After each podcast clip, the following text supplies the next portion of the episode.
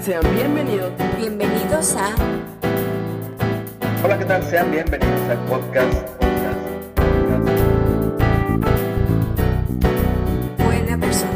Buena persona. Buena Persona. Presentado por Coco Alfaro y Luis Rock.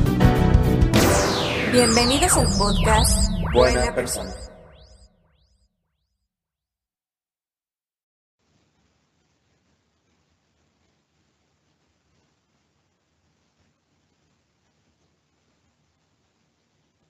¿Ya?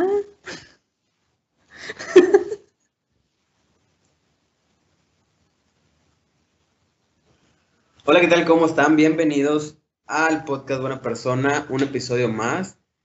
Y bueno, con Coco Alfaro desde San Luis Potosí. Coco, ¿cómo andamos? Bien, Luis Ro, todo tranquilo, todo bien. Seguimos en cuarentena, pero con actitud. ¿Tú qué, Qué tal? bueno, ¿Cómo estás? gusto. Bien, también, todo muy bien por acá, gracias a Dios.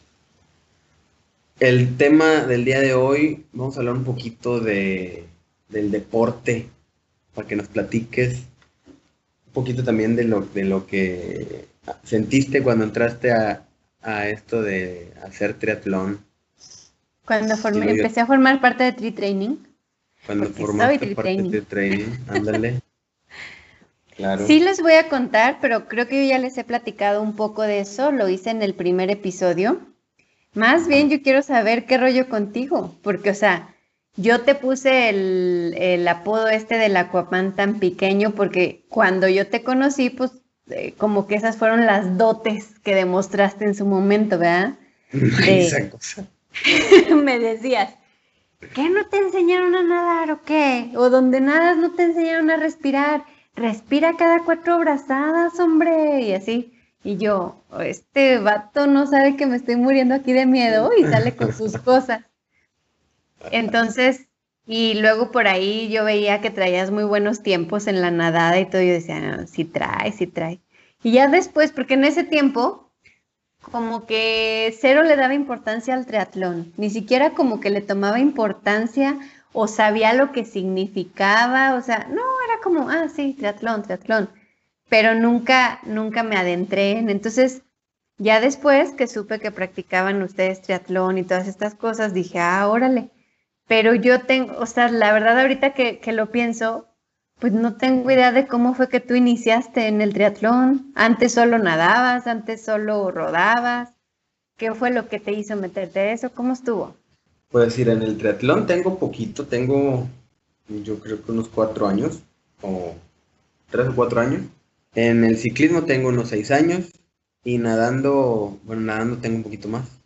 Este, nada, nada- yo empecé nadando desde, desde muy chavillo, no recuerdo, creo que seis, siete años. Mi mamá me llevó ahí a un lugar, un- una casa que tenía una alberca y enseñaban clases de natación y ahí enseñé, me enseñé a chapotear y a aventarme mis clavados desde que te pones en la orillita y te dejas caer con las manitas. Acá fueron mis primeros pininos.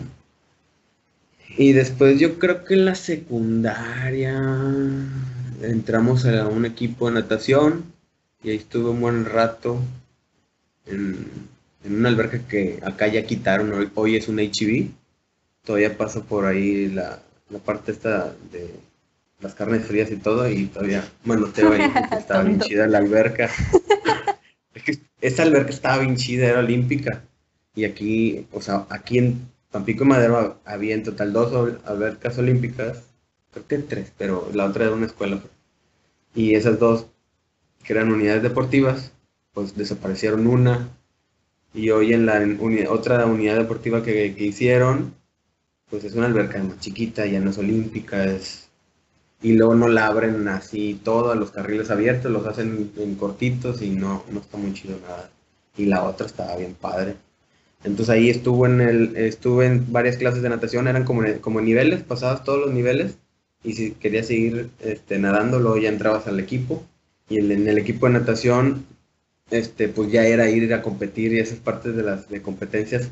No, en la nada tampoco soy bueno, no te creas, me gusta mucho la nada, pero estaba muy chida la sensación de ir a competir, esa parte donde, este, como la sensación de, del- de la adrenalina cuando te vas a aventar, que te empiezan a contar y luego te, te pitan ahí para que saltes al agua. Esa sensación está bien chida. Entonces, eso lo, lo de cuenta que ya después de ahí se acabaron como que mi, mi etapa de, natación y ya dejé mucho tiempo de nadar. Hasta cuando vuelvo a la bici conozco a unos cuates que estaban entrenando para un Ironman, que yo no tenía ni idea de que era un Ironman. Entonces ya así como que, bueno, ¿y eso qué? ¿Cómo se come? Ok, ya me platicaron de que iban a ir a, a Cozumel a hacer su Ironman, que iban a nadar 3.8 kilómetros, después iban a hacer 180 en bici y 42 este, de carrera y me quedé, what the fuck. Y ya, como ya andaba metido yo en la, en la bici un poquito, yo le digo, bueno, pues yo sé nadar, ya nada falta correr. Yo, yo me gusta, yo, o sea, yo jalo, siempre estoy así, eh, yo, yo me apunto a lo que sea. Y entonces ahí un cuate que, que es maestro de natación me dice, pues a ver, chécate, vamos a, vamos a nadar ahí a, a la unidad deportiva y ya como que él me iba a checar a ver cómo nadaba, porque pues también no es tan fácil así como que aventárselo a, a meterse al triatlón y, no sabes nadar, o sea, tienes que aprender a nadar. Hay mucha gente, muchos triatletas que entran sin saber nadar al triatlón y en el lapso de, para llegar a un triatlón, un evento, aprenden a nadar, ¿no? Y ahí van sacando la nada poco a poco. Entonces ya el vato así como que me checó, me vio, ah, no, pues, pues si nadas, pues así mismo sé los cuatro estilos de crawl, el de pecho, el de dorso y mariposa, ¿no? Y ya después entré, que estaba haciendo triatlón, también entré al equipo de, de la refinería. Entonces también ya participo ahorita con el equipo de la refinería y a veces entrenamos juntos. Que este año es lo más triste que no hay natación, no hay entrenamientos de nada, las albercas cerradas.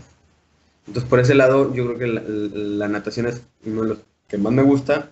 Ay, y la parte de volver a competir ya con, la, con el equipo de natación es la chida porque me recuerdo a la infancia cuando otra vez estaba uno parado arriba ahí del banquito y te empiezan a contar para aventarte. Esa parte está, está muy chida. Después me empecé a pegar con los entrenamientos de los, de los Ironman y, y neta que no corría nada. Yo siempre eso de correr dije, no, eso no se me da, eso no me gusta. Siempre lo veía así como que Y la gente la que corría lo veía raro. Sí, hasta la fecha no es algo que me agrade. Pero fíjate que no, o sea, ya, sí lo disfruto, sí me gusta, pero no soy así como fan. Aparte que llevo te batalla yo creo que bastante para la, para la carrera. Pero, pero sí, sí lo disfruto. No, no al nivel que disfruto rodar y al nivel que disfruto el, el agua, la verdad. Por nadar donde sea, se me, me come las ansias, ¿verdad? Pero así que digas tú, ah, mañana voy a correr 3 kilómetros. No, no. Pero sí lo hago durante el entrenamiento para el Ironman y para correr un maratón Lala y he corrido carreras 21, 24, así. Pues sale, va, o sea, sale. Fíjate que a mí me llama mucho la atención estas historias de los Iron Man o de gente que, que a lo mejor dentro de Iron Man o el Conan o cosas así, realmente ha tenido unos tiempazos y una trayectoria muy sobresaliente, porque he visto que muchos de ellos cero tenían que ver con el triatlón, o sea, no fue como de que ellos empezaran a entrenar desde chicos o algo, tipo hacían una actividad cualquiera por ejemplo, creo que estaba escuchando, creo que fue de Larisa Rábago, no me acuerdo de quién, pero de, es una triatleta que tiene el récord en, creo que en Conan fue donde, donde tenía un récord mundial, algo así. Y inició como en clases de, de baile. O sea, eso era lo que ella hacía, estaba en clases de baile. Y dice que, y decía ella, la verdad es que yo no, no era como mucho de, de fiestas y todas esas cosas. Entonces, yo iba, este, a veces concursábamos, hacía competencias, eventos, no sé qué, y siempre después de eso se iban todos los del grupo de danza, pues que a la fiesta y que el esto y lo otro. Y si yo no, a mí no me gustaba, yo ya quería irme a mi casa, quería dormir, no sé qué. Y de pura chiripada empecé en el rollo de, de la bici. Y me empezó a gustar y luego ya me metí a otra cosa y otra y ya cuando acordé pues ya estaba haciendo un Iron. Pero te das cuenta cómo el triatlón, porque es de lo, de lo que estamos hablando ahorita, realmente cambia la vida en muchos sentidos. Y hayas empezado por lo que hayas empezado. A lo mejor porque te gustó, a lo mejor porque fue una manera de desafiar tus límites, que fue mi caso particular, y como el retarme a mí misma de ante cosas que yo creía que honestamente nunca iba a poder hacer. Y otras veces, pues porque le vas agarrando el gusto y le sigues y le sigues y le sigues. Entonces, a mí eso me parece muy interesante. Yo desde que empecé en este rollo de, de jugarle a la triatleta, Que fuiste este, tocada por el dios del triatlón. sí, el dios del deporte, diría una persona. Desde ese momento, pues como que también yo me empecé a relacionar con personas que hacían, si no, los, si no las tres cosas, si alguna de las tres, o por ejemplo conozco a un Ironman que ha sido Ironman ya varias veces. Varias veces. Ajá, y cuando platicas con ellos y te cuentan así como toda la pasión y la emoción que le ponen a sus historias, te motiva y dices, güey, está muy perro hacer eso, pero un día, un día lo voy a hacer. Y, la verdad es que creo que también todo es como una cuestión de, de hábitos, ¿no? Y de, de empezar a adoptar cosas, o más bien de cambiar los malos hábitos por, por cosas mejores. Yo la verdad es que a mí, si me hubieran dicho, Coco, a tus 32 años vas a hacer un triatlón, y si eso me lo hubieran dicho cuando yo tenía como, como unos 27, yo les hubiera dicho, o sea, te lo juro que yo Poquito me antes, hubiera poquito. muerto de la risa, pero muy cañón, ¿eh? Porque me acuerdo perfecto que como por ahí de los 27, yo tenía un, un novio que justamente nos conocimos en el gimnasio y pues íbamos al gimnasio, o sea, nuestro deporte era ir al gimnasio. Y lo más que yo hacía de cardio, pues eran los 15 minutos de bici antes de empezar a hacer el ejercicio, ¿no? Y me acuerdo que una vez hicimos una apuesta, no más, o sea, pues ya sabes, pues el rebane. Hicimos una apuesta, un amigo, mi exnovio y yo, sobre, era de que el, vamos a correr tres kilómetros, Luis Ro. Vamos a correr tres kilómetros. El que no aguante correr los tres kilómetros, se va a poner cine, palomitas, cena, todo lo que se ocupe, pero va a ser en el VIP y con todo lo que, o sea, los que sí los corran tienen derecho a pedir todo lo que quieran. O sea, no era sencillo, porque aparte eran dos hombres, no era como que fuera a salir súper barato, ¿verdad? Y me acuerdo yo que andaba yo bien preocupada porque yo decía, no, si tengo que correrlos, no importa qué hora termine, pero tengo que correr los tres kilómetros. Y mi sobrina, yo tengo una sobrina que en ese tiempo practicaba fisicoculturismo. Entonces ella sabía mucho de estas cosas como de quemadores de grasa, este, aminoácidos, proteínas, esas madres. Y me dijo, tómate este quemador de grasa, te va a dar un chorro de energía y con ese vas a poder sacar tus dichosos tres kilómetros que quieres correr. Ah, traía truco, traía Ay, truco niña. error de la vida. Pues me dijo eso y yo, pero segura, no me va a hacer daño, que esto, que lo otro. No, hombre, ese sirve porque la grasa la convierte en energía y que no sé cuánta madre. Una taquicardia. O sea, yo decía, no. Total que empecé a correr los dichosos tres kilómetros esos. No corrí ni uno. O Ni sea la uno. cuenta, la cuenta salió cara. Yo pagué, sí. De verdad, o sea, no pude correr ni un kilómetro. Por eso te digo que si en ese momento, a esa edad, me hubieran dicho, Coco, a tus, y luego a tus 32 años vas a hacer un triatlón, nunca te lo hubiera creído. O sea, hubiera dicho, ay, no, necesitan venir, necesita pasar una pandemia, ovnis y no sé cuánta cosa para que suceda. Y no, afortunadamente no, no llegamos a tanto. Pero sí, este, ya después, con el paso del tiempo, y creo que esto ya medio lo había mencionado, eh, mis inicios fueron así. Yo, fíjate Luis, este es un dato que no sabes. Yo aprendí a nadar a los 18 años. No, o sea, ya. Con Sí. razón. No, sí, pero sí me di cuenta, no te creas, o sea, en el mar. Eres dije, tan "Oye, ¿Por qué estúpido. no metes la cabeza? O sea, ¿qué onda? Porque hay gente Vete que, al que nada con la cabeza así para arriba, o sea, ¿qué onda? O sea, ¿de qué se trata? Y eso que en el mar sí hay que sacar la cabeza para enfrente, es diferente a nadar en la alberca. Me estás levantando falsos. Pero sí, sí, sí me di cuenta. Sí, creí que nadabas como Tarzán. Groserísimo. no, fíjate que, pues bueno, a mí nunca me metieron a una escuela de natación ni nada de eso. Entonces yo iba así, tipo las vacaciones o lo que fuera que involucrara mar, alberca o así, pues iba con mis hermanos y así.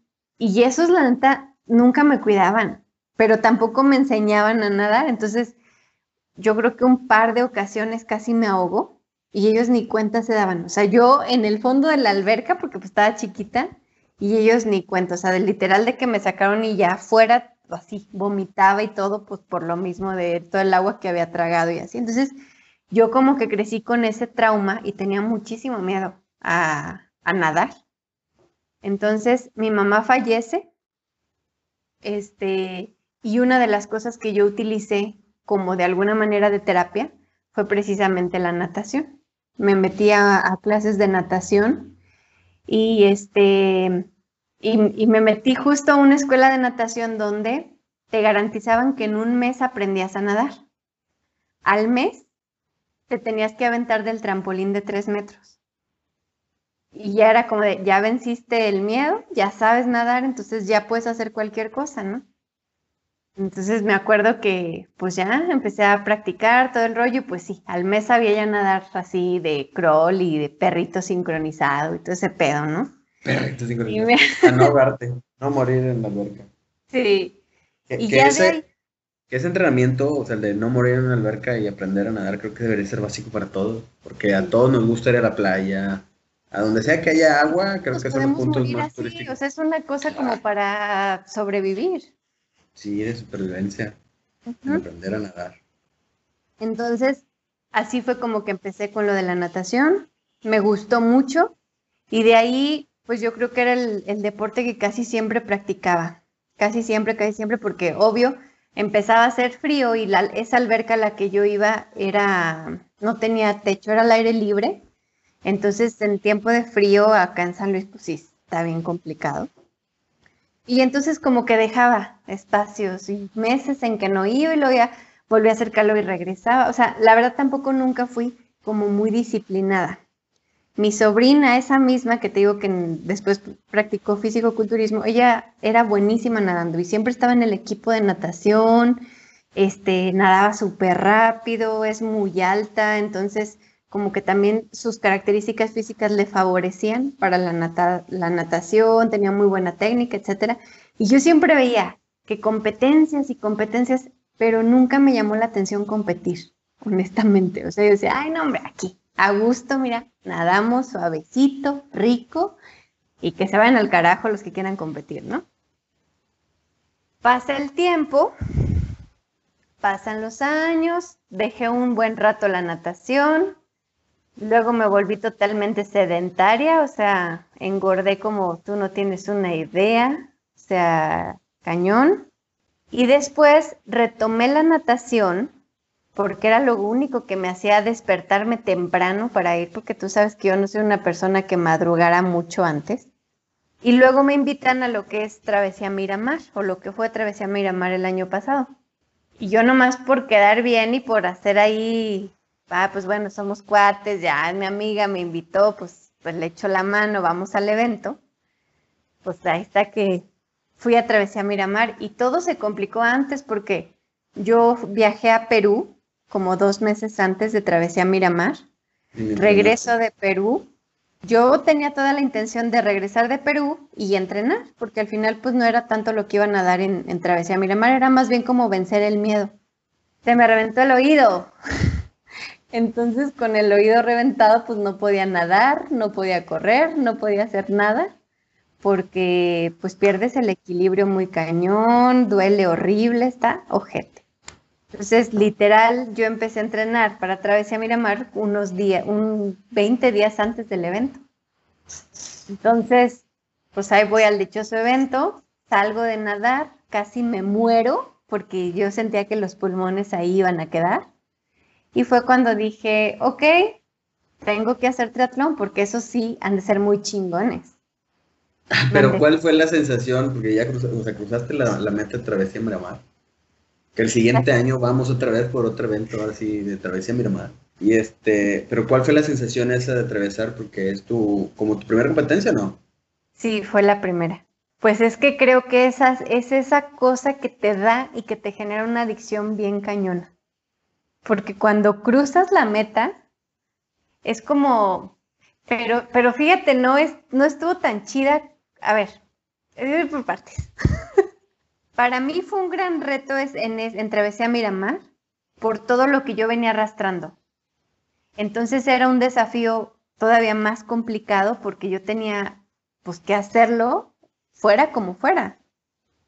Y me acuerdo que yo crucé la meta y me pasé el lado de donde daban las medallas porque yo realmente me estaba muriendo, o sea, mis pulmones estaban a tope y yo no sentía que tuviera oxígeno. O sea, cruzaste una meta este, sin, sin conciencia. O sea, no pensando en la meta ni en el cruce. sí, no. poder respirar porque la frecuencia cardíaca andaba a tope. Me acuerdo que me recargué como en la rejita esa que tenían ahí en la meta y se acerca Pepín. Coco, felicidades y que no sé qué yo. Pepín, me estoy muriendo. Necesito que den agua, algo, no sé. Pero es que ya cruzaste la meta, que no sé qué. Él muy emocionado porque él muy acostumbrado a esto de cruzan la meta y se emocionan y todo ese pedo. Y yo, agua, Pepín, por favor tráeme agua y que no sé qué. Y luego ya me regresé a que me pusieran la medalla. Pero honestamente yo no era consciente en ese momento. Ya después, pues sí, qué chido, qué emoción, lo logramos, lo que sea pero no fue en ese momento cuando realmente lo sentí. A partir de ahí, que fue que empiezo con ya con este rollo del triatlón, porque empieza lo del reto 60 y que no sé qué, y luego tú empezaste, pues ya de perdido para que desquites ese reloj que compraste, métete al reto, que no sé qué. Y yo, "Bueno, tienes razón, tengo un reloj que está muy sobrado como para solo nadar. Vas a saludar la Entonces, hora. Sí, es que en realidad ese reloj yo lo compré solo para nadar, para poder usar un reloj nadando, ¿sabes? O sea, ni siquiera era como otro Para, objetivo. para ver si ya me puedo salir del agua porque Exacto, sí, porque no había reloj ahí en la alberca. Entonces, este, cuando empiezo a entrenar para esto del reto 60 y que dije, ok, ahora mi meta pues va a ser hacer un triatlón y todo este rollo, cuando empiezo, eh, pues tú sabes que yo empecé así, o sea, de 0 a 100 en tres meses, fue literalmente, porque ni bici tenía, no corría ni 100 metros, lo único que sabía era nadar y ya. Oye, bueno, por ahí el reto 60, que es el- un evento que organizamos en Tree Training, más para que platicarlo. Este evento consta de tres disciplinas, o sea, lo que se hace, se hace en el triatlón, nadar, correr y rodar. Y durante 60 días había que cubrir cierto kilometraje de cada una de estas este, disciplinas. ¿Tú te inscribiste qué? ¿En, en novatos? Novatos. Ahorita, o sea, hay varias categorías, novatos, intermedios y, y completo. ¿no? Antes no, en esa ocasión solo eran novatos y pros. El pro Ay, era inalcanzable Ajá, bueno, y el sí era novato sí era completo, la novatos. mitad, ¿no? Bueno, y el relevos, ¿no? Y el relevo. Sí, pero así no tenía chiste. Que ahorita el- para el primero de septiembre empieza otra vez y es este completo, intermedio, novatos y el relevo. Entonces, para que te pongan las pilas. Entonces, bueno, durante el reto 60 estabas aplicándote para hacer tu primer triatlón. Sí, Y ese sí es el que dices, ese sí es el que vale la pena. sí. Es que haz de cuenta que cuando yo inicié, primero yo no sabía si me iba a gustar. No tenía idea. Y yo recuerdo mucho que tú me dijiste, a ver, no te inscribas a un triatlón si ni siquiera sabes si te gusta o no. Haz el reto y ya. Si haciendo el reto te gusta ese rollo, pues vas, o sea, te inscribes al, al triatlón, porque el triatlón era en noviembre, el reto se terminaba eh, los primeros de octubre o algo así. Entonces me quedaba un mes como para, pues, cosas que, que me faltaran de entrenamiento y luego ya era el triatlón en noviembre. Entonces dije, bueno, sí tienes razón. Y así empecé. Tengo un amigo que es runner así muy cañón y él fue mi entrenador de, de, de correr y me ayudó increíblemente. O sea, él sí trae unos tiempasazazazos. Corre como bandido. Sí, no, cañón. Y aparte me tuvo demasiada paciencia, porque yo al inicio, o sea, yo me aventaba un kilómetro como en 11 minutos. Este, porque pues casi la mayoría era caminar, correr en ratitos, caminar más, co- correr en ratitos, ¿no? Y pues él me ayudó muchísimo. La natación, pues bueno, ya tenía yo mis profes que desde que yo empecé con esto de Travesía Miramar, en la escuela de natación donde estoy, empezaron ya a meterse mucho a competencias. O sea, yo fui la que empecé a decirles, ¿por qué no compiten aquí? ¿Por qué no vamos a tal lugar? Y que no sé qué. Y empezó a haber muchas competencias. Entonces, después de Travesía Miramar, yo agarré una rachita de que por lo menos una o dos competencias al mes tenía. Fuera de correr, fuera de nadar, de bici hasta la fecha no he hecho ninguna y es uno de los retos que tengo próximos.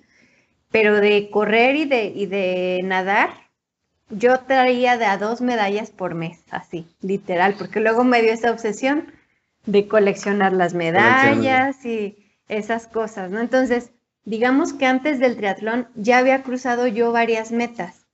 Una de las que más disfruté fue una carrera que hacen aquí, que es muy famosa de la Universidad Autónoma, porque para esa carrera yo iba a correr solo cuatro kilómetros, porque yo decía, no, hombre, en los entrenamientos a duras penas saco cinco kilómetros, ¿para qué me voy a inscribir a 10? O sea, no voy a poder.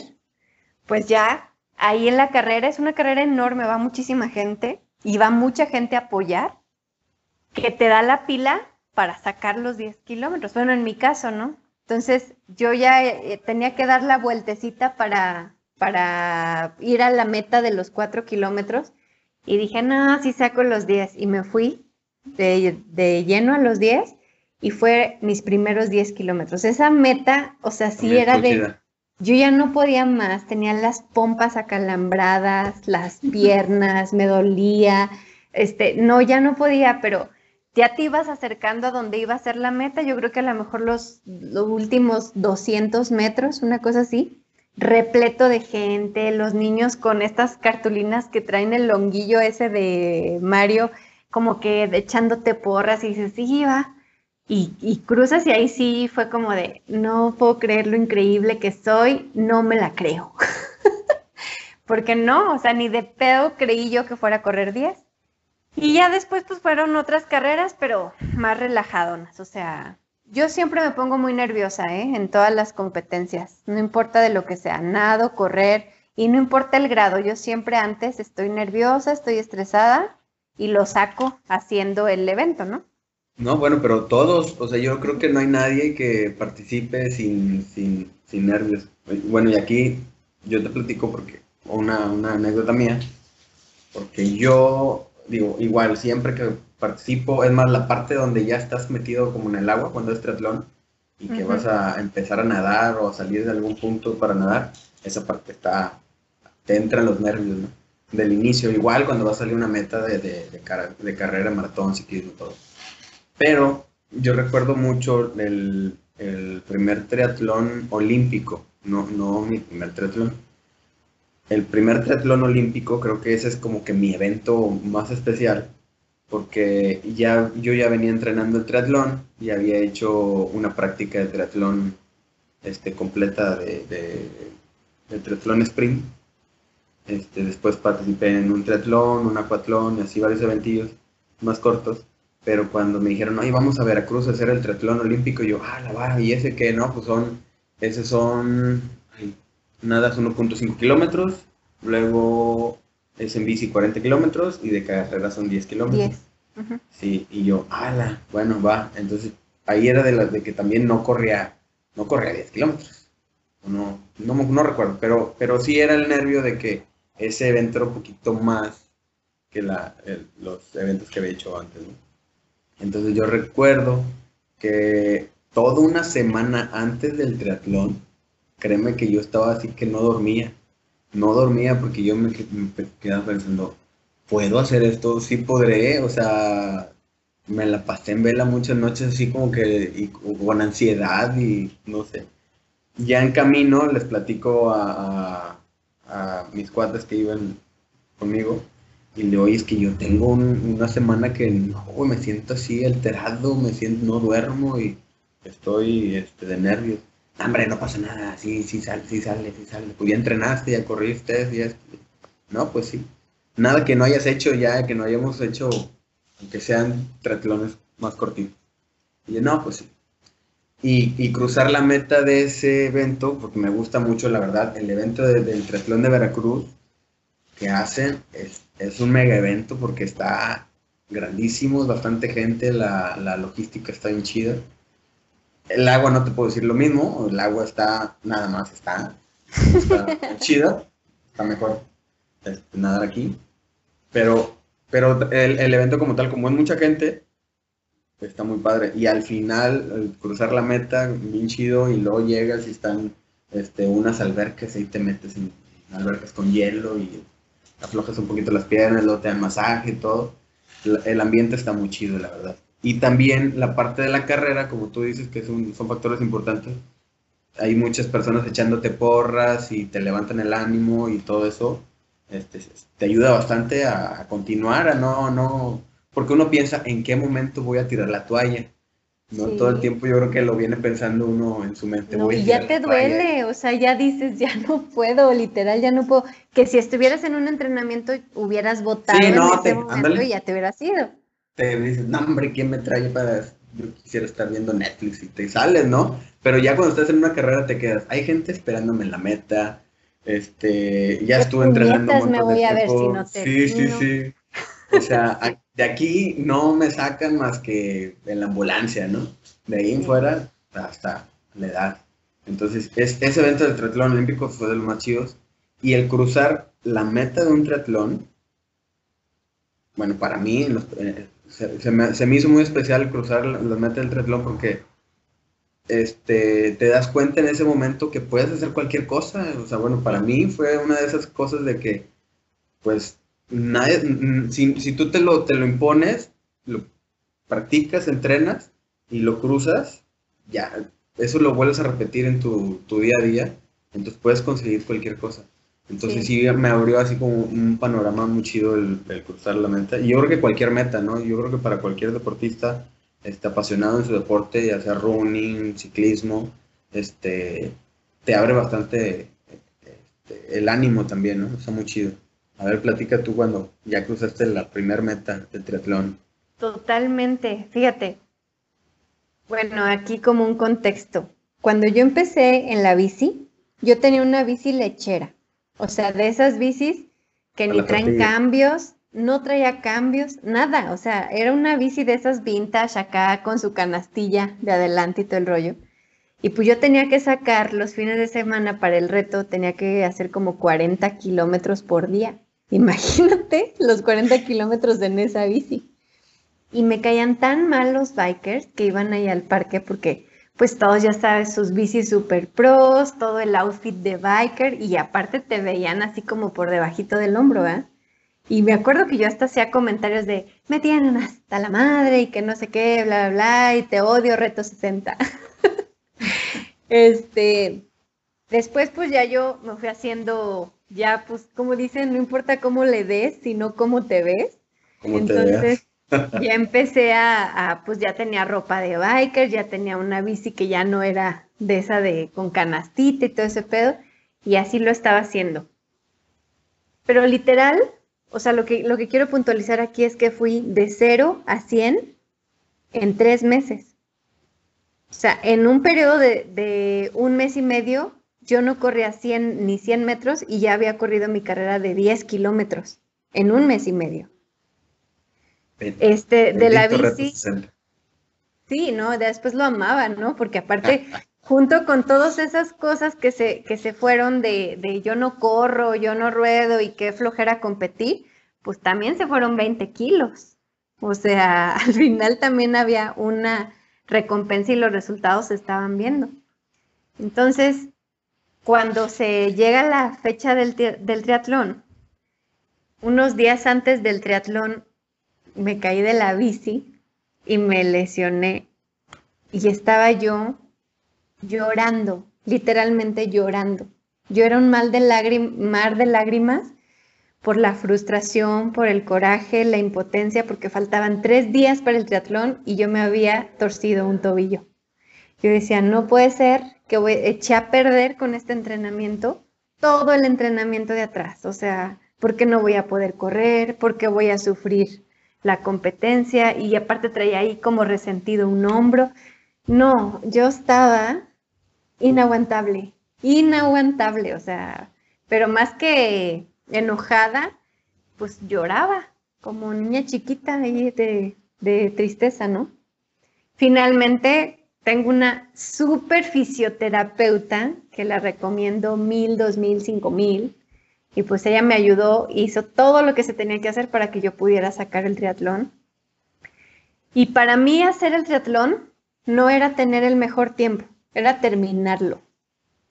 Porque mi reto desde el día uno que yo decidí hacer triatlón era poder mantener la respiración y estar bien cuando sales de nadar y te subes a la bici. Yo decía, ¿cómo carajos le hacen? O sea, ¿cómo una persona sale de nadar a todo lo que da y luego se sube a la bici? O sea, el cambio de, de ritmo y todas esas cosas, ¿cómo lo hacen? Y ese era mi reto, el poder hacer las tres cosas sin morir en el intento. No me importaba si quedaba en último lugar o en el que fuera, sino terminarlo. Si lo terminaba, pues ya lo demás iba a venir después, ¿no? Entonces, este, pues así fue. Nadamos, nos fuimos en la bici, que también yo cero sabía de bici de montaña, entonces eran como que ahí mis primeros, este, como experiencias ya de competencia en, en MTV. Y luego la corrida que tú corriste conmigo, los kilómetros de ya del, final del triatlón, y estabas a chingue chingue de perdón, a friegue y friegue de, este, ya, córrele, ya te falta poquito y ya estaba bien cansada. Cuando crucé la meta de, de ese triatlón, nada me importaba, o sea, ni siquiera prestaba yo atención a quienes estaban cruzando la meta, si me estaban viendo o no me estaban viendo. O sea, yo sentía que estaba caminando sobre las nubes, ¿sabes? O sea, era como este rollo de, no puedo creer que lo logré y que no me siento que voy a morir. O sea, que me siento bien, que estoy, sí estoy cansada obviamente, pero no como, ya no vuelvo a hacer esto, ya sáquenme de aquí. No, esta sensación de que si pudiste hacer eso, puedes hacer cualquier cosa, si te lo propones. Eso, o sea, lo haces por eso, o al menos yo lo hago por eso. Y de ahí, pues bueno, salieron muchas cosas, porque he de decirte que una vez que yo termino este rollo de, del triatlón, le di impulso a muchas cosas para las cuales yo antes las tenía ahí como que apagaditas o como con miedo, porque no tenía tanta confianza en mí misma. Y yo decía, no, va a salir mal, no va a jalar, no le va a gustar a la gente, no esto, no lo otro, y yo misma me ponía trabitas. Pero el haber logrado eso que yo nunca imaginé que iba a poder hacer, también me dio mucho impulso para muchas otras cosas y aspectos de mi vida.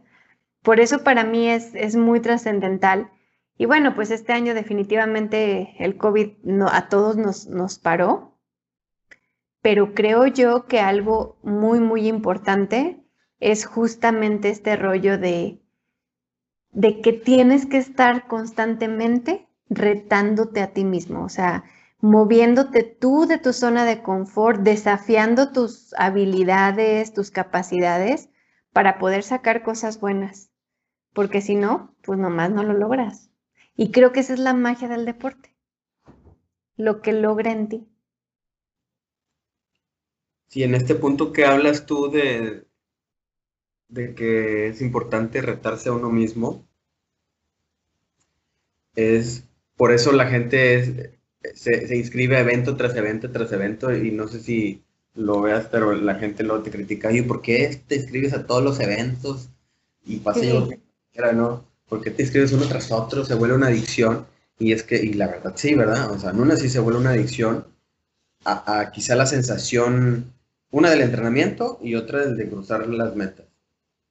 Pero también uno ya se va dando cuenta que es muy importante ponerse los objetivos o sea, ponerse un objetivo a lo mejor de, un año con una, carrera importante y, y, así objetivos pequeños. Y yo, por ejemplo, que empezaba en lo de ciclismo, yo em- empecé con participar en varios eventos de, de montaña. Y también, o sea, una parte que creo que es importante que todos hagan el deporte, pero también pensar, y esto lo dijiste, o sea, no voy a por un primer lugar, no voy a, a competir con los demás y no, uno va a competir con, contra uno mismo. O sea, al vencerse a uno mismo, eso creo que es la parte importante. Y es la parte que todos debemos este, ponernos a vencernos a nuestros mismos tiempos, con nuestro, este, tan solo la, la flojera. O sea, vencer la flojera, que también está bien difícil, pero ya cuando te vas poniendo poco a poquito metas, lo vas logrando. Yo pasé de estar haciendo eventos de montaña, te digo, luego me metí a lo de la natación un poquito y también estar participando en, en eventos de natación y de triatlón. Hay unos eventos bien chidos que son los acuatlones, que aquí hicieron uno y ya no han hecho. Esos están bien chidos porque, o sea, correr, luego nadas y luego sales y corres. Están chidos. Voy a ver si luego alguno, hay alguno, o armamos alguno. Acá, este- Fíjate que acá hacen, solo que honestamente como yo no estaba metida en ese rollo, ni me interesaba, pues honestamente No, nunca, ubica. nunca puse atención. Pero ya una vez que, que yo empecé con esto de sí, hay que competir y no sé qué tanto, pues ya incluso los profes también, el tipo de entrenamiento que nos daban ya era para que trajéramos más nivel de competencia, ¿no? Y, por ejemplo, de natación hice un relevos nocturnos. Sí, usa- hice una de relevos nocturnos. Y así que con Pues los de 12 esquías de horas, y no sé qué, hice un maratón de natación, eran 12 horas nadando. O sea, pues ya empecé a hacer varios, ¿no? Y yo soy mala para los clavados, Lirro. O sea, tú me ves así como muy perfecta y que yo todo puedo hacer, Ay, pero la verdad, la verdad es que me da miedo los clavados, bien cañón. La verdad es que no me sé aventar un clavado, dices. Oye, es lo básico para ser este nadador. Pues ya sé, o sea, el- ya sé hacerlos. Un- oye, uno es el saber flotar, la otra es meter la cabeza cuando vas nadando. Y este, y el aventarse un clavado. ¿Sabes por qué Primero los aprendí? clavaditos así, de rodillas y te avientas. Sí, no, aprendí lo De de los clavados porque yo decía, qué oso que me voy a aventar a nadar en la media luna, o sea, en el triatlón, y que no me pueda aventar. Qué oso, o sea, no. Me costó, no tienes idea cuántos panzazos. Y por eso Oye, me da, para me da que miedo. salieran del agua, ¿no? ¿No? ¿No salían del agua? Sí, ni nos aventamos. Este, No, y, pero ¿sabes qué? Bueno, en, en eventos de... A ver, deja de checar. Bueno, sí, de triatlón sí te del agua. Es que no siempre, bueno, en la media luna te ponen la plataforma y a veces brincan, pero no todos brincan de clavado, entonces corres el riesgo de caerle arriba a alguien o pegar con alguien. Mucha gente se brinca así de nada más de parado. o bombita. Este, Pero, ajá, ya cuando son eventos de, de, por ejemplo, en la playa, pues sí sale uno corriendo y luego ya se mete un clavado y sigue nadando. Sí. No, Pero sí pues está bien chido esto. Sí, no, a mí, o sea, ya después de todo esto, porque igual, o sea, la gente a mi alrededor en verdad estaba sorprendida. Nadie podía creer que todos mis estados de Facebook y así eran relacionados con el deporte. Me veían y pues decían, no me decían, ¿estás enferma? Porque ya ves que siempre la gente que empieza a adelgazar le dicen, ¿estás enferma? Porque ellos veían que era producto de que estaba haciendo un chorro de ejercicio. O sea, imagínate, yo no me despertaba temprano, pero ni por nada, pues para sacar el reto 60 literal. Ah, de ahí fue de donde adopté este, la regla del 5-11. No sé si alguna vez la escuchaste. La, en mi página la posté alguna vez un video que consiste en que te levantas a las 5 de la mañana y te duermes a las 11 de la noche, sin parar, todo el día. Y luego ya las horas que duermes, que son seis, de seis a siete horas máximo, pues realmente es descanso, pero es, es, es una regla que te ayuda para fomentar la disciplina y para eh, ser más productivo, ¿no?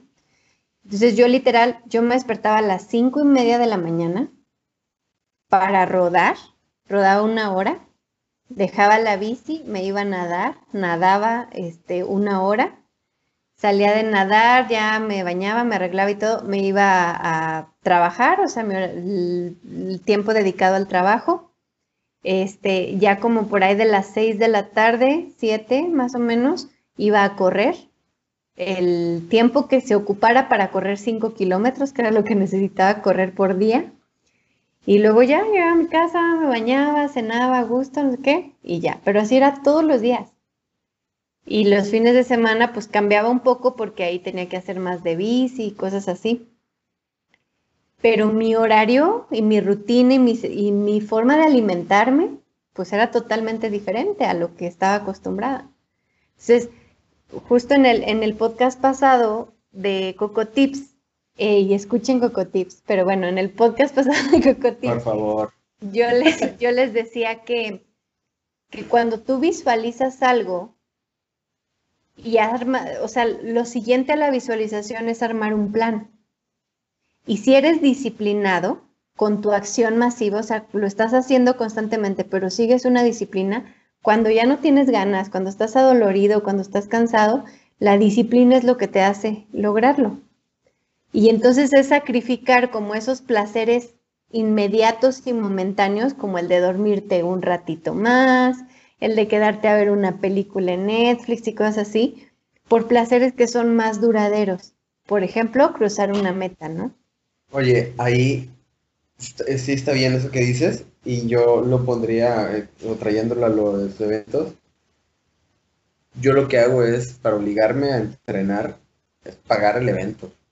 O sea, por ejemplo, en el evento del Ironman, pagas el Ironman, o en el evento de un Hill o 73, pagas el evento un año antes o seis meses antes y te, te obligas a entrenar y es eso de que te estás tirado y no quiero entrenar, pero Oye, ¿cómo fue para ti cruzar encima. la meta de Ironman? Porque ya eres Ironman. ¿Esa meta no fue Pues, tan especial?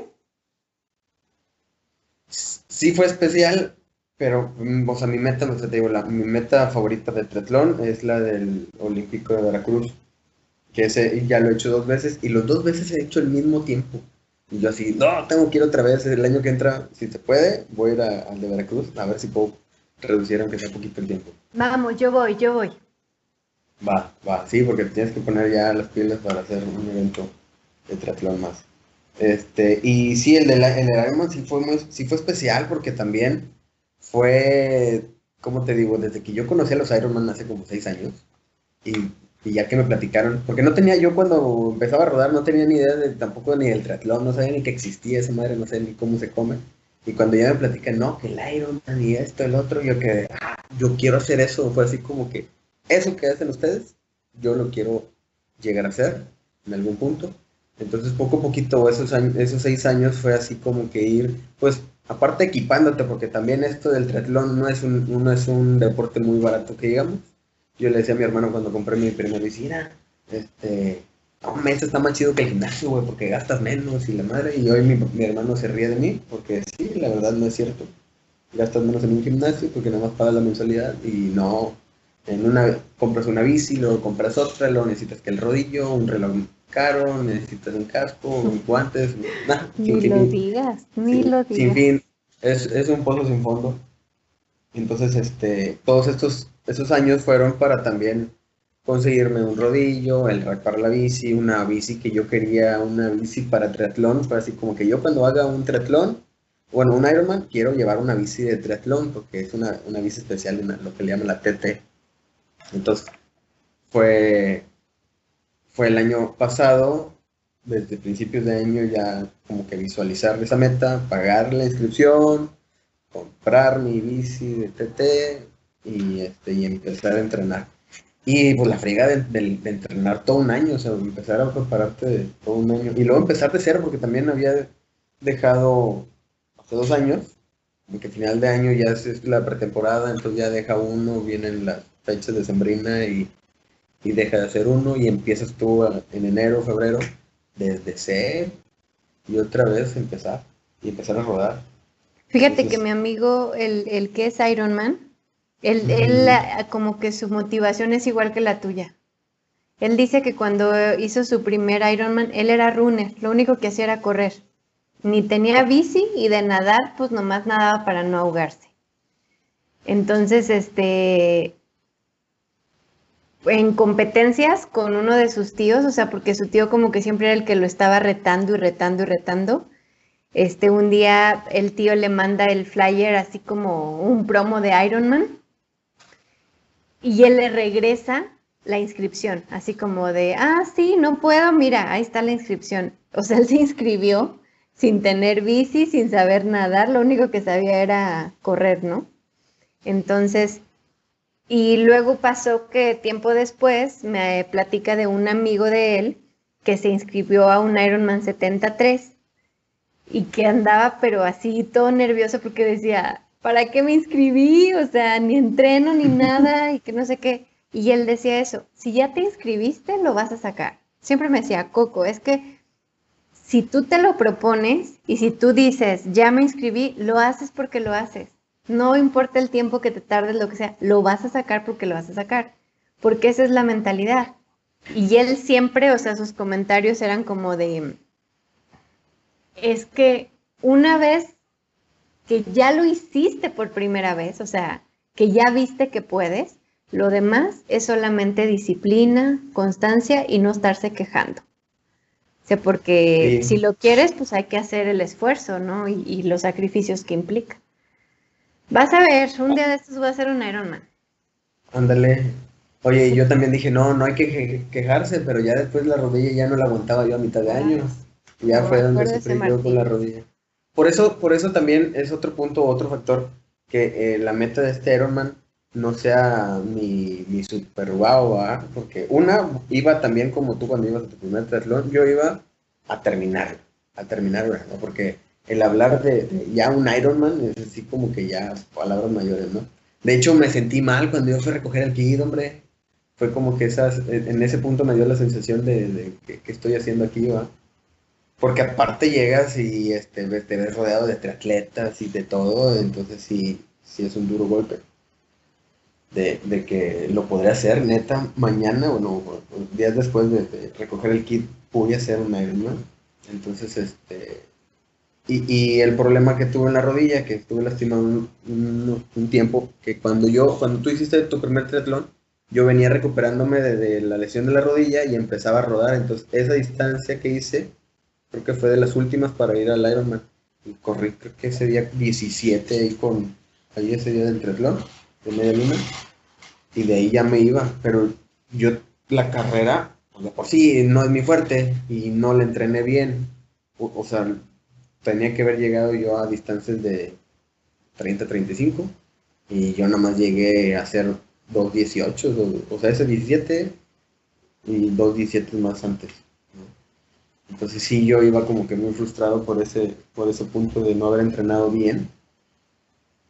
Y también el tiempo que hice en el Ironman no estuve satisfecho porque la carrera me pegó mucho, me, me, lo me, bueno, va aprendiendo uno también con todos los eventos, va aprendiendo uno porque en este evento sufrí mucho la carrera y no por la rodilla, ahora la rodilla ni me dolió, ese día ni me, ni me dolió, me dolían las plantas de los pies, los traía bien peladas, tenía muchos este, ampollas por no me sequé los pies, detallitos, ¿verdad? Y este, y bueno, ahí me falló como la estrategia de la carrera. Entonces no iba muy contento de cruzar la meta.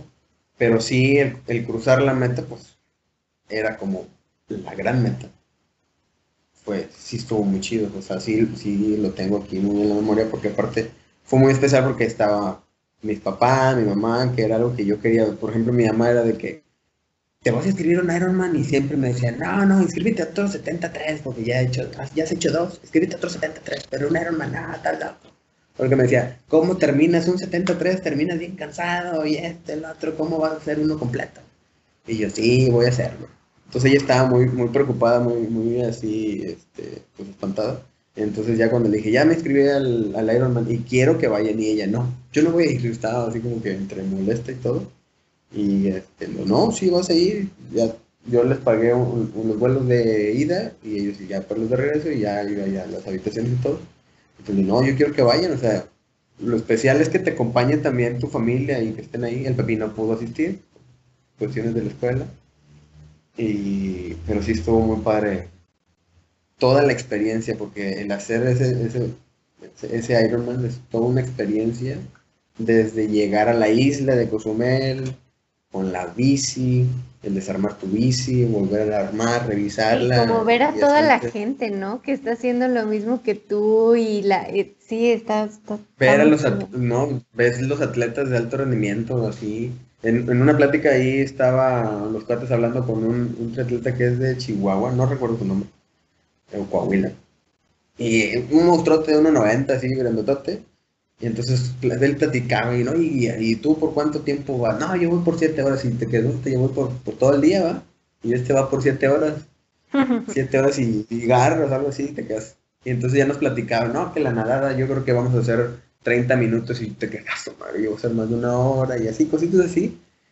Y entonces este, fue así como que nada, pero pues ustedes están bien acá, bien entrenados y a eso se dedican y todo. Y él nos decía, pues sí, sí, sí, pero así como tú vas sufriendo, así va sufriendo uno. Al- a la misma parte. O sea, ustedes otros ritmos y nosotros otros ritmos, pero vamos sufriendo igual, o sea, es, es- es algo muy chido porque todos comparten lo mismo, ese sufrimiento de, del- de hacer el evento, todos vamos este, pasando las mismas etapas. ¿Sabes otra cosa que creo importante rescatar? O sea, Mm. Porque al final creo que ahorita hablamos de muchas cosas de nuestra experiencia y cosas así que a lo mejor van a decir, ay, o sea, eso qué pura paja. Pero es la experiencia, pero ¿sabes algo que es muy importante? No vayas a competir si no entrenaste, porque la competencia... Ah, no, definitivo. aún teniendo un entrenamiento, se torna difícil porque no sabes qué puede pasar. Y si a eso le sumas No. que no entrenaste, te estás jugando la vida y es literal, o sea, está muy cañón ese rollo. Y creo que, pues bueno, nosotros ahorita hablamos, tú tienes mucha más experiencia que yo en competencias, triatlones y cosas así. Este, y yo hablo desde la poca experiencia que, tengo en, en este rollo pero sí es muy importante entrenar. Fíjate, em, una persona X me decía, pues es que no está tan complicado.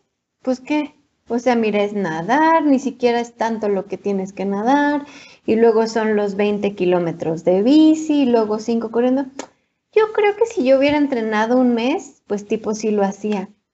Y yo pensaba, ¿qué le está pasando a este? O sea, no tiene idea de lo que es. Entonces, creo yo que sí, y, y eso, o sea, yo lo digo para la gente, y no solamente para el triatlón. No importa si lo que tú vas a hacer es Cualquier evento, correr, ¿eh? nadar, lo que tú quieras, sí debes de entrenar antes, porque ha habido personas, pues creo que en el Ironman que tú hiciste falleció una persona, ¿no? Falleció Y- un, un triatleta y creo que yo salí minutos después de, ese, de esa persona. No, y, y a mí me ha tocado, y fui al maratón de Bacalar, son 5 kilómetros nadando, y ahí fallecieron dos, dos nadadores. También fue, fue una de las experiencias así, me pegó muy duro. Este, por eso lo de travesía y Miramar estaba yo así que muy de, muy pendiente de todas las cosas porque sí está muy cañón. Y hay mucha gente, hay mucha gente que hace eso. O sea, medio entrena, medio le da. Pues digo, a lo mejor hasta uno medio le da. Porque tampoco. Pero, pero sí yo creo que es muy importante el entrenar y tener un buen rato de entrenamiento y aparte este, haber participado en otros eventos que te vayan dando la experiencia. Porque, por ejemplo, ahorita que decías de que me voy y me inscribo en Ironman directo, no lo recomiendo. Y, y si hay gente que lo hace, o se inscribe desde, de hecho, hasta un 73, tampoco lo recomiendo, inscribirte así de golpe a un 73, sin haber pasado por como un sprint o al menos un olímpico. O a lo mejor hay gente que, que tiene más experiencia en otros, no sé, maratones o algo así, a lo mejor ya pues, sí se puede brincar ciertas cosas de, de- en el triatlón, ¿va? Pero sí tienes que tener tantita experiencia y haber entrenado, porque te pueden pasar muchas cosas. Tienes que estar al pendiente de lo que te va a salir mal en las carreras. Igual en el entrenamiento todo sale bien y el día de la competencia todo te juega en contra. O sea, no sabes qué puede pasar. Yo me acuerdo que en, en- cuando hice el maratón de natación, no manches, o sea, malditos gogles, o sea, tenía el agua dentro del gogle. O sea, yo solo nadé con un ojo abierto, literal, porque era del agua, me ardían demasiado los ojos, se le metió el agua al gogle, porque al momento de de lanzarme, el maldito google como que medio se volteó y no te podías parar, o sea, no podías pararte en uno de los lados, acomodarte el google o así, era nadar continuo, continuo, continuo el rato que te había tocado. Y así me lo aventé. Y Oye, ¿a no es no lo... te podías parar hasta comerte los googles? No. Yo. Una vez que entrabas a nadar, no, tenías que nadar continuo. Entonces, eh, aparte que era otra cosa de que... Ah, no, es en la alberca. Era- sí, ajá.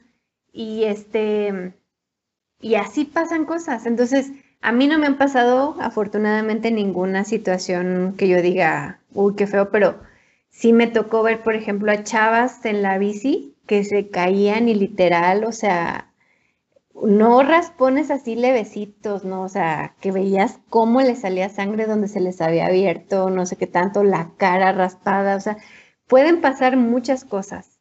El riesgo está Por siempre. ejemplo, yo ahí, este, porque ya para eventos de distancias más largas tienes que considerar la alimentación de un días antes, la, la alimentación durante el evento, la hidratación durante el evento y así, post evento. Y este, me acuerdo que fui a una, fue una carrera ahí en, en ¿dónde, dónde, dónde, dónde? En Real de 14. Mm, Iba, iba un cuate que de nosotros ahí que decía él, este, ay no hombre, ¿cómo, cómo iban bien despacito? Porque ya habíamos participado en otra ocasión. ¿Cómo iban bien despacito? No entiende, que no sé qué. Le digo, vas a ver cómo está el cerro, porque está bien bueno. Le digo, él así como que nos decía que, ay, ustedes que este, promediaron creo que 10, 12 kilómetros por hora, o 9 kilómetros por hora. Y le digo, pues es una friega, güey, es bajar, subir y puro cerro, puro cerro, puro cerro, no está tan fácil, ¿no? Y, y ya el día de la carrera, ah, bueno, un día antes de la carrera, en la entrega de kit, yo le dije, oye, ¿y tú ya compraste como pastillas de sal, este, alguna gel o algo para que te estés consumiendo, para que no te, no te pegue? Hombre, yo así, con lo que dé, nada más, y un plátano y naranja, yo, ah, bueno, órale, va.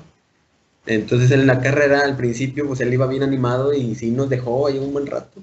Y yo iba con otro cuate. Y en uno de los últimos puntos, ya para volver a subir el cerro y llegar al Real de 14, ya faltaban 8 kilómetros por algo, algo así. Este, que lo voy viendo en un, en un punto de hidratación y el vato ahí agarrando agua y todo, pero, pero lo vi sentado así, destruido. Y yo, ¿qué onda? No, no, no, síguele, síguele. Y yo fue ahí donde le dije, es que no consumiste nada, güey. No, nada, no venía más que con agua y, hay veces, hay puntos donde ya no hay ni agua, no hay ni hielo, no hay nada. Entonces también tienes que prever eso. Y él no traía nada, entonces sí es importante estar, aparte de prever, es el estar consumiendo, si vas a consumir cualquier cosa de estos, comento aquí, también lo tienes que probar durante los entrenamientos, porque luego llegar a un, evento y como lo que tú hiciste eso de los 3 kilómetros y me tomo una pastilla y si a dar para arriba, y que te puede ocasionar un malestar, un dolor de panza, cualquier cosa, el vomitar, así. Entonces, es más, dicen que ni debes de usar, por ejemplo, calcetas nuevas ese día.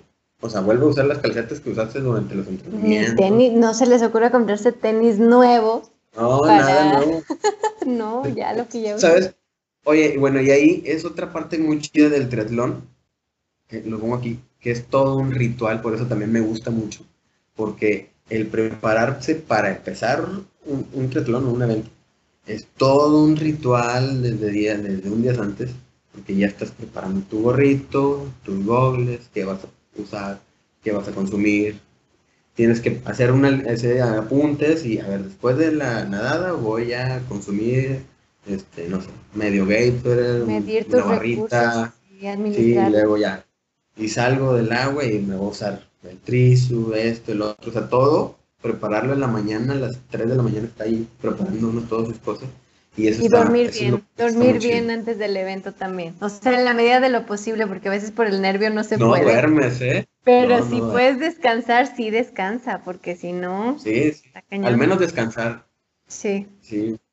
Y no se duerme, la verdad, no se duerme, porque estás con el pendiente cada hora Me de que desperté no te yo bien vayas a quedar temprano, me acordé dormido. de mi sí. No, pero así de que bien jetón, y de repente te levantes 11 de la mañana y te no chingues, va, sentaste con el pendiente que no te pase eso, entonces tienes como mil alarmas y aparte la alarma del cerebro que está así 3 de la mañana. No, bueno, 2 de la noche. 1 de la mañana, Sí. 2 de la mañana, 3 y media, ya, ya me tengo que parar, 4 de la mañana.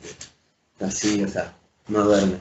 Pero sí No, pero está increíble. La verdad es que, pues bueno, la razón por la que quisimos hablar en este podcast de, de todas estas cuestiones del deporte y demás es porque, bueno, a mí al menos me ha tocado que el contarles la historia de cómo lo viví resulta como mo- motivacional o inspiración para mucha gente que a lo mejor no, no cree que puede hacerlo. Y como dicen estos monos de tree training, porque yo también ya soy tree training, Eso. si yo lo, si yo lo puedo hacer, tú también puedes. O sea, no hay limitantes, es simplemente que, que quieras hacerlo, que te lo propongas, que lo visualices y que seas disciplinado. Yo creo que esa es la clave o, o lo que yo daría. La disciplina es fundamental. Ahorita, por ejemplo, que bueno, hemos participado, bueno, yo sí, estoy en un maratón ahorita, que no ha habido eventos como antes del COVID, ya llevaría yo ahorita varias medallas en mi colección. Este, pero aún así, ya también tu cuerpo te lo pide, o sea, te acostumbras y ya quieres estar, a lo mejor no al mismo ritmo que antes, ni haciendo todo, pero sí ya necesitas también el moverte. Entonces, eh, está muy chido y no, no necesariamente tiene que ser en el triatlón en donde se metan, pero incluso puede ser el gimnasio, puede ser este, cualquier CrossFit, cualquier actividad, no importa. Pero la, la clave es que tengan una motivación y que esa sea muy fuerte para que ustedes puedan mantener la disciplina y puedan tener la acción masiva constantemente. Y justamente el ir conquistando metas es lo que les da pila para ir por una más grande, por una más complicada, para mejorar tiempos, para bla, bla, bla. Entonces, por ejemplo, a mí mi fisioterapeuta, uy, o sea, me regaña todo el tiempo porque dice que yo me excedo. No es cierto eso, no me excedo, pero ella dice. Entonces, siempre que voy a terapia y todo, a todo mundo le dice, no, es que esta no entiende y que sea loca y que no sé qué. Pero es lo mismo, o sea, es como este rollo de, de querer hacer más, de querer mejorar, de experimentar cosas nuevas. A mí al menos me mueve mucho, me motiva mucho. Y varias personas en mi entorno, sobrinos, amigos, este, primos, conocidos, bla, bla, a partir de que yo empecé a hacer ejercicio y todo, ellos también empezaron. Cada quien como que en su área y cada rato, mira amiga, ya este, ya aguanto tanto tiempo corriendo. Mira, ya hago esto, ya hago el otro. Y qué chido, la verdad eso también a mí me gusta mucho, o sea, el saber que el demostrar que tú puedes hacerlo también hace que otras personas se motiven, está muy cool. Entonces, yo con lo que cerraría este episodio es diciendo que el límite es el cielo.